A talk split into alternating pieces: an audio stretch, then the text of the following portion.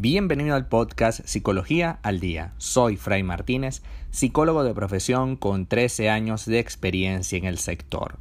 Como pudiste ver en el título de este episodio, hoy vamos a hablar de por qué siento que a nadie le importo y, por supuesto, qué debo hacer al respecto. Lo primero, primero, antes que nada, que quisiera comentar el día de hoy es agradecerles por la receptividad que ha tenido este podcast en ustedes.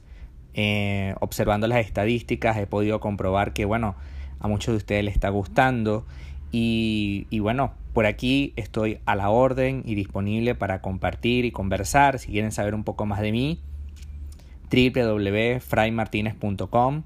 Si quieren alguna consulta online o revisar alguno a mis redes sociales, te va, se pueden ir a Instagram arroba fraymartinez20, 20 en números. Bien, vamos entonces a lo que a lo que vinimos hoy. Vamos a hablar entonces de por qué siento que nadie se preocupa por mí. Las personas a veces podemos tener la sensación de que nadie se preocupe por nosotros.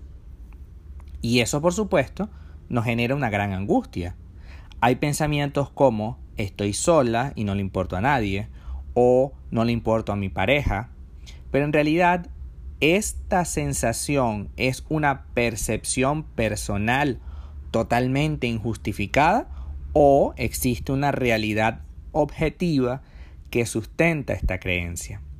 Y de ser así, es decir, de ser esto real, ¿a qué se debe que nadie se preocupe o se interese por mí?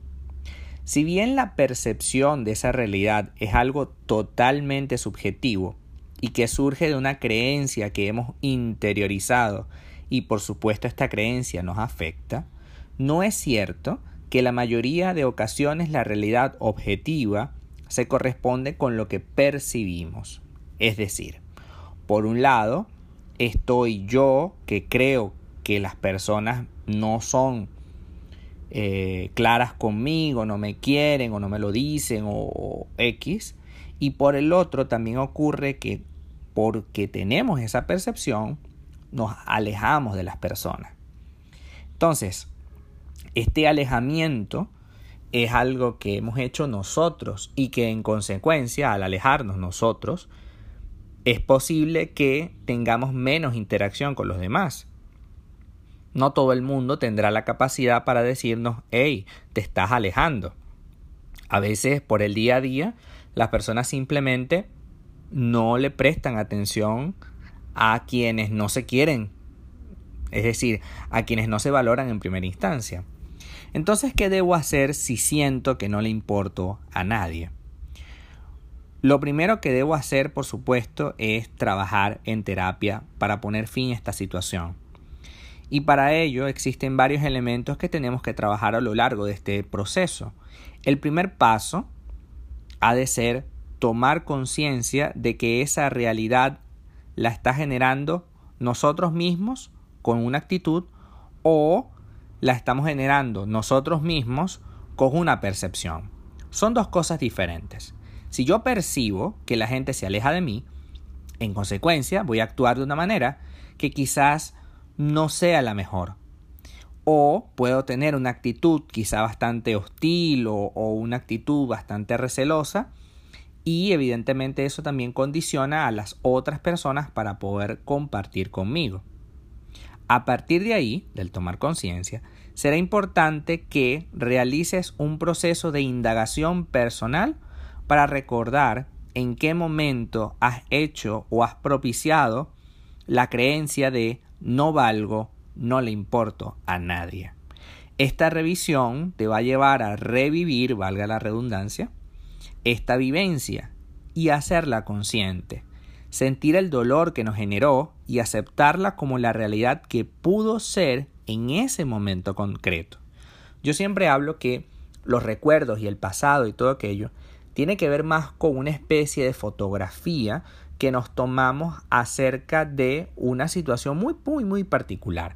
Es una fotografía y como tal tenemos que asumirla, es decir, ya la foto quedó así, ya no se puede modificar.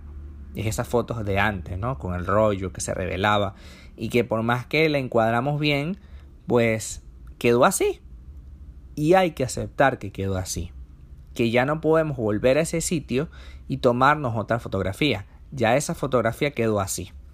Ahora bien, una vez que ya yo entiendo que esa fotografía quedó así, que esa situación ya no la puedo modificar, entonces puedo eh, relanzar mi vida hacia adelante. Si tú eras una persona que te alejas de las otras, si tú eres una persona que, que constantemente estás teniendo actitudes egoístas, egocéntricas o teniendo ciertas actitudes tóxicas, es muy probable que las personas a tu alrededor no quieran estar contigo. Y es algo que tenemos que aceptar.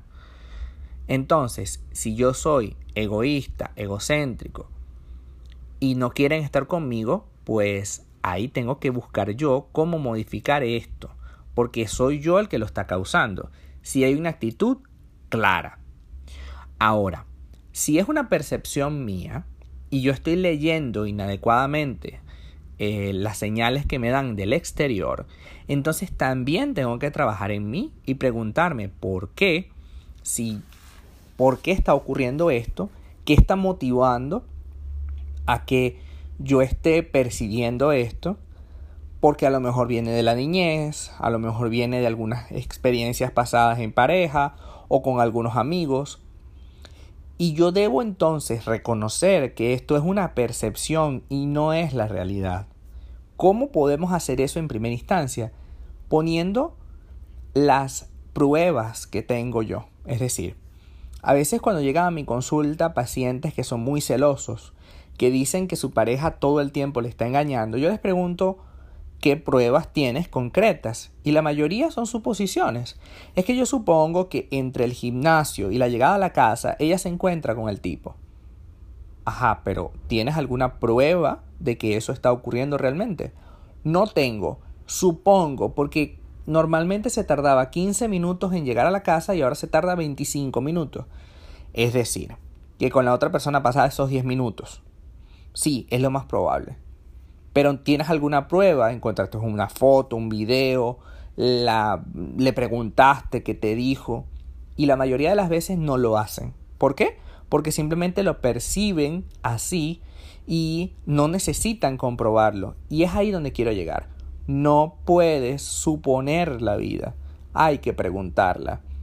Si tú estás suponiendo que esa persona te está rechazando, pues mira, hay que buscar la manera de, de, enfrentarle y de hablar con él. Y enfrentarnos significa que vamos a estar pegando gritos, ni acusándolo, ni nada. Simplemente necesitamos enfrentar a esa persona y decir, mira, ¿qué está pasando entre nosotros? A lo mejor no está pasando nada, pero tú necesitas oírlo de la otra persona para que entonces puedas tranquilamente tomar una decisión al respecto. Si él te dice, mira, es que tú eres insoportable, ya podemos tomar una decisión. Si él te dice no está pasando nada, entonces ya podemos tomar una decisión y relajarnos un poco, puesto que la sensación de incomodidad es solamente tuya, no existe en la vida real. Hasta acá nuestro episodio del día de hoy. Muchísimas gracias por quedarte aquí hasta el final. Si deseas saber más sobre mi contenido, www.fraymartinez.com. Muchísimas gracias y hasta el próximo episodio.